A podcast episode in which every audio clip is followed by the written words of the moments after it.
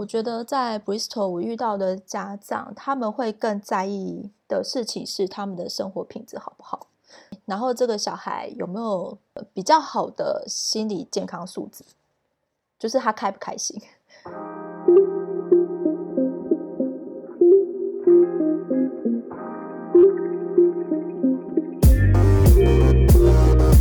欢迎收听，我是祝英台。大家好，我是 Iris，我是 Gina。那我们今天很开心可以邀请到我 Bristol 的学姐，就二零一九年入学的学姐，她念的是教育学院。我们欢迎鲨鱼烟，嗨，嗨，Hello，呃，我我是鲨鱼烟。为什么一个很害羞的一个笑呢？哦，就很少很少露脸 跟露声音，对啊。我很好奇学姐的那个鲨鱼烟这个名字是怎么来的？呃，就是鲨鱼烟这 这名字的来源来源就是蛮奇特，就是因为上次也是有人邀邀请我做 podcast，后来就想说那就用一个我最想念台湾的食物来做，在英国一定吃不到鲨鱼烟这样。哇，所以是你最想念的台湾食物，哎，很特别耶。对，而且它就是其实是一个蛮道地的台湾味这样。我本身在台湾是职能治疗师，然后其实来英国是念一个跟我原本领域差异性很大的学科，就是是教育学程。会想要来念这样的一个学程，是因为我过去在台湾其实是做早疗，然后会跨到小朋友的教育的这一块，所以就想说，哎，那自己来念念看这样的一个教育系统到底是怎么样的一个模式。所以那时候就选择来 Bristol 念教育学院的 Inclusive Education。所以其实是因为台湾的早疗这个经验，让你想要多了解小朋友吗？其实职能治疗在早疗这一块，它可以引发小朋友的部分其实是蛮广的。它不会只是说我们在治疗室，然后加上那时候我在台湾其实跑了学校系统。所谓学校系统是治疗师到学校里面去看一些有特殊需求的小孩的在学校一些参与的状况，然后协助学校老师。帮助这个小孩小朋友，然后他可以在学校去做一个融合，或者是说他有什么样的一个发展训练目标，我们可以放在学校里面去这样子。对，然后那时候会觉得这方面自己的知识量不是那么的充足，就还蛮想要出来去念书看看，说哎，其他国家体系的呃学校系统到底是怎么样一个做法吧。学姐刚刚提到你的专业是 inclusive education，这个中文会怎么样翻译呢？因因这个名词其实它存在蛮久的。那我其实，在之前在台湾，我一直把它跟着台湾的翻译，就是叫融合教育。可是我后来就是来念完书之后，我觉得自己好好像就是已经错误理解它蛮深的。哎，怎么说？应该说，inclusive education，它早期确实是他们是为了让所谓的身障、身心障碍的这一群人，他们可以融入到大众社会里面，所以他做一个所谓的障碍平权的概念，所以他就会把它定义成说，我们是把呃人放在一个群体里面去，所以台湾其实是跟着比较早期的翻译去翻，所以它叫融合。然后去适应这个团体的规则，或者是适应这个团体他们在做什么活动，我们就是要去 follow 他们。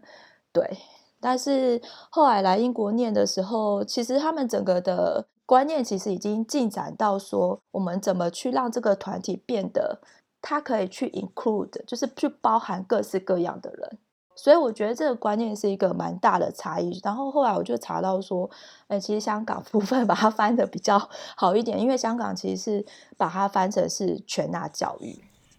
感觉英国的经验带给你很多的不一样的想法，或是看见不一样的案例。那你当时选择来英国的时候，就诶已经知道说你就是想来英国吗？还是有考虑过其他地方？呃，我其实最先。最先比较想去的其实是北欧，去瑞典或是挪威那一带的国家。为什么？因为他们更采自然的方式去破取一个小孩。我觉得他们看待小朋友呃小孩的个体性是更更平等。呃，我觉得在台湾的社会，其实小孩对大人来讲是一个上对下，嗯，大人其实是一个比较上上面的角色。稍微跟小孩说五回不吹，对，所以就是你必须要听我做什么，我告诉你都是对的，就会很难去把小孩的位置拉到比较一个平等的状况之下。嗯，呃，然后哦，那时候申请北欧有点失败，就是申请瑞典其实是失败的。我那时候其实是想申请他们的幼儿教育这一块，可是因为我本身在台湾没有这样的一个背景。然后，所以他就会觉得我不是呃幼教系毕业的。然后，其实就算我有早疗经验，可是他也不会去认可，觉得就是有些学分上面就是要去补。然后也会考虑到英国这个部分，因为英国其实是跟呃欧洲体系，它会比较接近北欧的模式，它也是走社会主义这一块。真的，我以为英英国是一个你知道资本主义大国。他是后来才倾向比较资本主义，我觉得最明显的资本主义是美国。是啦，对 对，所以其实像特教这一块，其实当初英国跟美国也就是都叫 special education，可是为什么后来他们两个的系统出现这么大的差异？呃，我觉得还是是因为就是英国的，就是社会主义这一块，还是有把它拉过来。对，然后美国的资本主义当然就让特教，或者是他们的融合走到一个就是呃神秘的地步，盖起高墙。对，就是我觉得他们还是比较算是隔离的状况，就是不会特别想要去美国系统去念书，因为毕竟那我们台湾大部分的老师或者是带回来的都是美国的系统，那看到也都是这样的一个状况。就会想说，那我就是来欧洲来念，而且欧洲整个他们的族群很多元，这样。所以当初就是考量北欧，然后再来就是与北欧才相比较相近系统的英国这样子。就是英国，其实他就讲英语。嗯。对，因为比如说可能去德国或者什么，你就要想说去学荷兰语啊，或呃或者是德语这样。嗯嗯。那你刚刚提到你的科系，其实我觉得在台湾应该。没有很常见，就是大家不是一个 common sense。那你呃是怎么申请？怎么决定要申请这个科系，或是你当初选科系系所的时候有什么考量？我觉得是台湾的特教系统还没有进展到这一块，因为其实当初英国的整个教育系统特教系呃特教这个学科，不管是我在 Bristol 或者是说在爱丁堡或是曼彻斯特，其实当初一开始大家都还是叫 special education。可是他们随着所谓的这个潮流的改变，以及大家对于呃 disability 这个障碍的概念，其实已经跳脱原本所谓特教的概念，所以他们才把课程从 special education 变成 special education and inclusive education，去过过渡那个时期，然后再变成 inclusive education。所以其实，在我的上一届，他们拿的 degree 是 special education and inclusive education。我觉得就是那个是一个过渡期，所以我觉得台湾其实是虽然在推融合，可是我觉得有点像是，如果你科系它的课程的设计，或者是说它的思维模式还没有到那个状况的时候，它其实是很难去跳脱说我们要不要去改姓名叫做 inclusive education。哇，那这样就很好奇你们在学什么，而且你说你前一届其实还在过渡，诶，它还有那个 special 的部分。我觉得我自己 没有选到很好的学学校念啊。啊，真的吗？你你不喜欢 Bristol？我我喜欢 Bristol，可是我觉得可能它 pathway 的设计，对于我从一个另外一个领域来念的时候，我会觉得有时候前面是花很大的心力，而且我觉得另外一方面其实是英国的教育系统其实跟我们的台湾教育养成的系统差异性蛮大的。会这样讲，原因是因为我觉得，呃，英国的教育系统，我觉得他们很重视 philosophy 哲学这件事情。怎么说？有点抽象。就是要在课堂上面讨论非常多的问题，可是那问题其实不会有一个正确答案。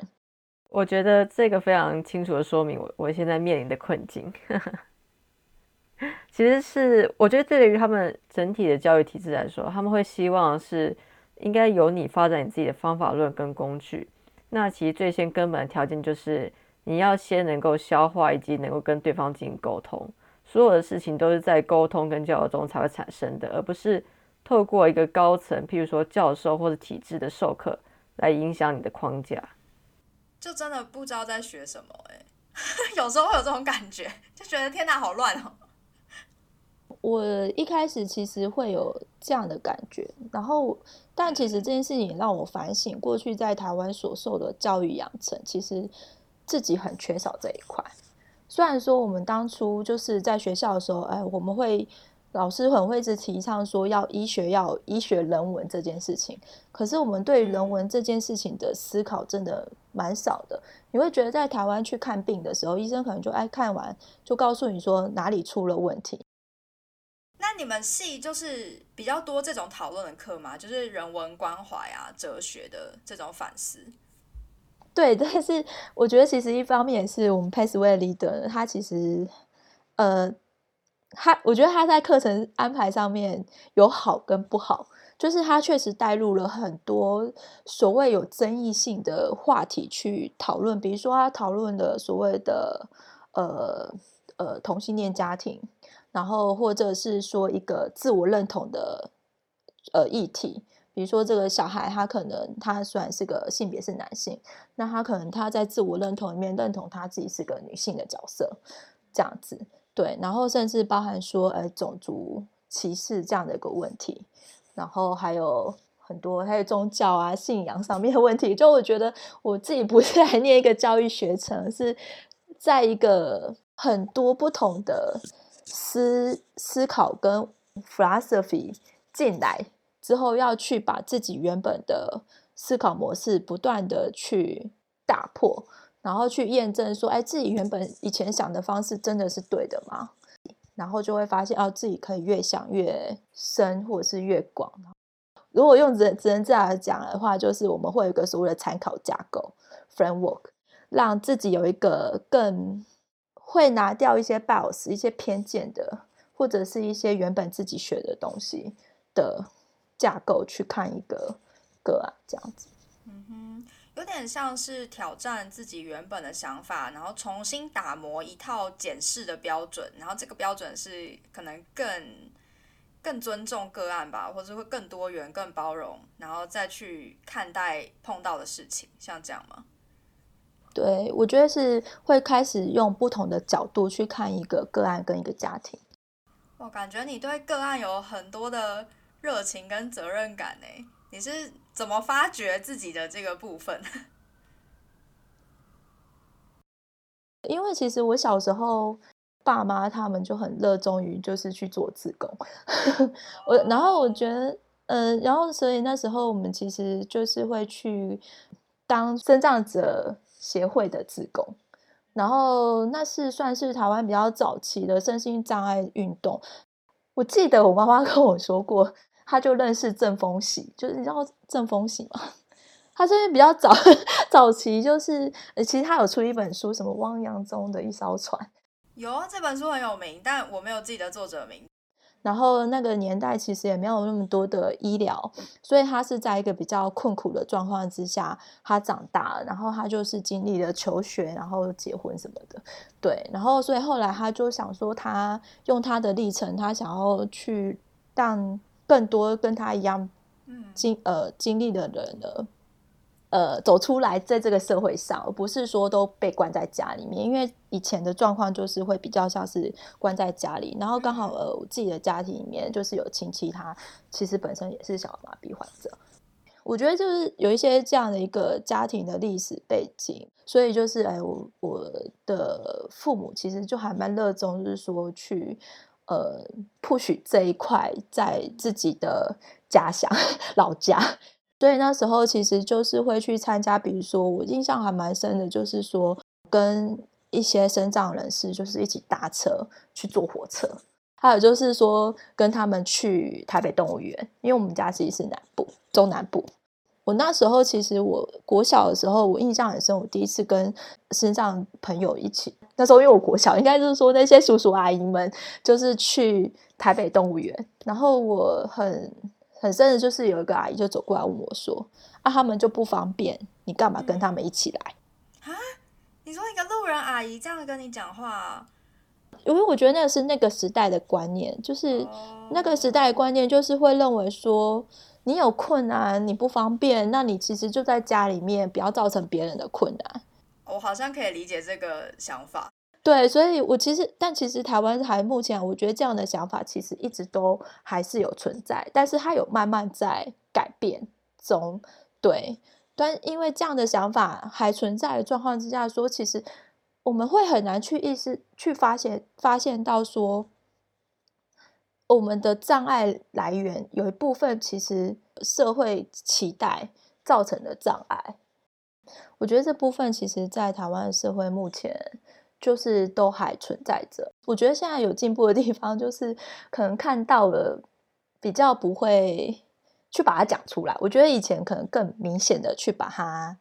讲出来。我觉得对于现在台湾社会来说，很大一部分的人会，呃，还是保持着看不见就不存在的这样子的心态，去有点逃避或者是避免这样子敏感或是沉重的话题。因为对于这些人群来说，我自己的角度会比较像是，嗯，他们也不知道该如何是好，他们没有经过这样子的教育，或是在呃生活上面对这样子的人群的时候。当今天遇到这种差异化，他们会呃无法进行判断，所以最好的做法其实就是当做不存在。应该说，这样的氛围其实还是存存在，原因是因为可能去一些，因为我在跑早疗的过程中，其实有一些家长或是老师会说：“哎，那他这样的状况去念特教班不就好了嘛？他在那边得到他要的资源，那他就可以得到比较好的训练。”有些孩子他可能确实他一开始是需要比较多的特教资源进来的，可是但他真的是呃，难道是一直把他长期放在这样一个体系，等到一个时间点的时候，他在被社会看到嘛？其实台湾现在在推融合，其实有个很大的目的，就是说希望让这些孩子更早期的时候去接触不同的类型的小孩。到了大人的时候，我们才开始学会跟另外一群看起来跟我们不一样的人相处，我们就会很难知道说我们用什么样的模式可以最用最自然的方式跟他们共处。难怪融合教育现在被提倡。对，因为其实所以就变成回归到说，我们是不是可以在呃学校的阶段，就是在小孩在受教育的阶段，让他们去看到各式各样的人。但是因为我觉得台湾整个的教育体系还没有改变，我觉得就是特教或者是融合教育这一块的音量，在我们的教改里面其实是一个非常小的力量，所以我们的教改其实会去走所谓的大众路线。嗯，我也觉得，其实我自己的求学过程中，先别说生长经验的朋友好了，即使是跟班上有一些差异的同学，其实就会有被霸凌的状况。其实以群体来说，这个社会就是会排斥，嗯，相异的人这样子。觉得还是要给台湾一点信心，就是就是相较于就是亚洲其他国家来讲，台湾融合做的已经算是比较前面了。为台湾骄傲。对，就我自己很就是到处看看之后，觉得其实还是就是还蛮正面肯定，就是说台湾有这样的一个。进步，因为毕竟他们现在推学前融合推的如火如荼。哎、我很好奇，像这些观念，你是来英国之后才嗯变得这样想的吗？我在台湾的时候就会有，可是我在台湾遇到很大的阻力，就是很难会有共鸣，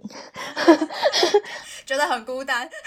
很难去说服别人去理解，然后加上整个台湾的模式就还是在那个阶段，所以我。一旦我想把这样的一个概念去落实的时候，我发现我要做的，我遇到的阻力非常非常的大。光要去说服家长，取得家长去理解我的想法的时候，我就会觉得要花很长的时间。进到一个个案的家庭里面，就发现其实家长的想法会比较像是，老师他要怎么样变得跟一般小朋友一样，然后或是他变好。我甚至也遇过有家长会直接跟我说，他他要的是他这个诊断名字不见。呃，我觉得就是其实这是台湾的氛围下面去让家长有这样的想法，我觉得其实也不好意思责备他们，因为其实这就是台湾的目前比较主流的想法。嗯哼，哎，那我想好奇一点，就是学姐刚刚分享了在台湾的这个跟家长相处的经验，那来伦呃在来 Booster 呃学习之后，有跟当地的一些呃家长做互动，或者是了解他们本身的在教育服务的传递过程中有什么样子的呃想法上的不同吗？呃，我觉得两边差异性真的蛮大的。我觉得在 Bristol 我遇到的家长，他们会更在意的事情是他们的生活品质好不好，对，然后这个小孩有没有呃比较好的心理健康素质，就是他开不开心，对。可是我觉得那个开心不是界定在说这个小孩就是说他就是没有规范这件事情，而是说。他的呃一些需求有没有被看到，或者是说他有没有需要帮忙的地方是被发现的？我觉得这是一个很大的差别。然后，所以因此，我觉得在英国的家长他们会更在意的事情是，小孩要有他自己的发展速度，然后他有自己的发展时间。他更在意的事情是家庭的平衡。可是我觉得在台湾的状况是，我们今天一定要发现小孩有问题、有状况的时候，是我们要拉着全家一起去改变，让这个小孩子的这个问题得以解决。所以他的家庭的生活品质是变得比较不好，所以一个家庭的共处时间其实没有的。可是我觉得在英国最大的差别就是说，哎，他们很在意说 family time，我们是不是有一个可以。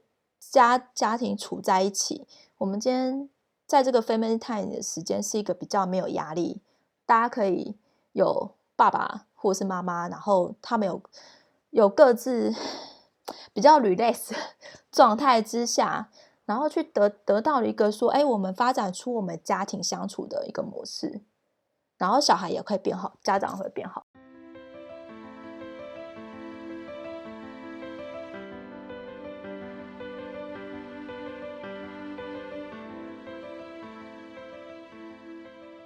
如果可以对当初的你说一段话，你会想说什么？我会说，就是 好家在有出来。而且其实我还蛮，我觉得还蛮感谢是疫情年出来的。我不会很消极的去看待，说是因为疫情的关系可能会损失掉什么。我觉得从学校毕业蛮久，然后其实来英国念书，这其实是我第二个硕士学位。我其实，在台湾已经念一个了。一直很想要去看外面的世界，然后包含说之前透过去旅游，或者是去一些国家参观，可能自己同学或者是朋友他们开的一些机构，去了解不同的体医疗体系之后，还蛮想找一个就是觉得比较适合自己治疗理念的国家或者是文化去做一个比较深度的学习。嗯哼。会觉得幸好自己之前很努力的想出来，所以就出来了，就也看到说，哎，原来自己心中想看的东西，它是真实存在着，它不是不可能实现的。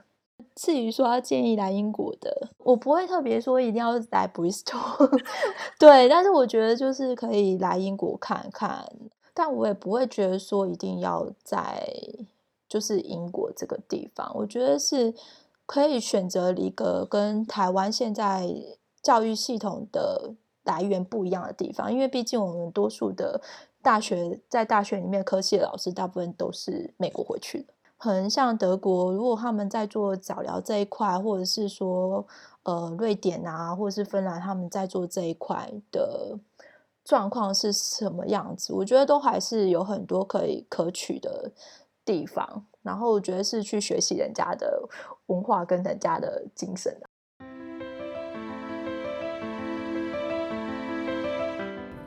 今天的节目就到这边，非常感谢鲨鱼学姐精彩的分享。其实学姐在早疗跟她职能治疗领域非常的专业，所以有很多精彩的内容我都还没有办法剪到这一集。这集主要是呃跟英国求学有关的一些分享。那希望下一集内容可以浓缩在专业的这个部分，以及台湾跟英国的早疗案例，或是学姐的心得比较。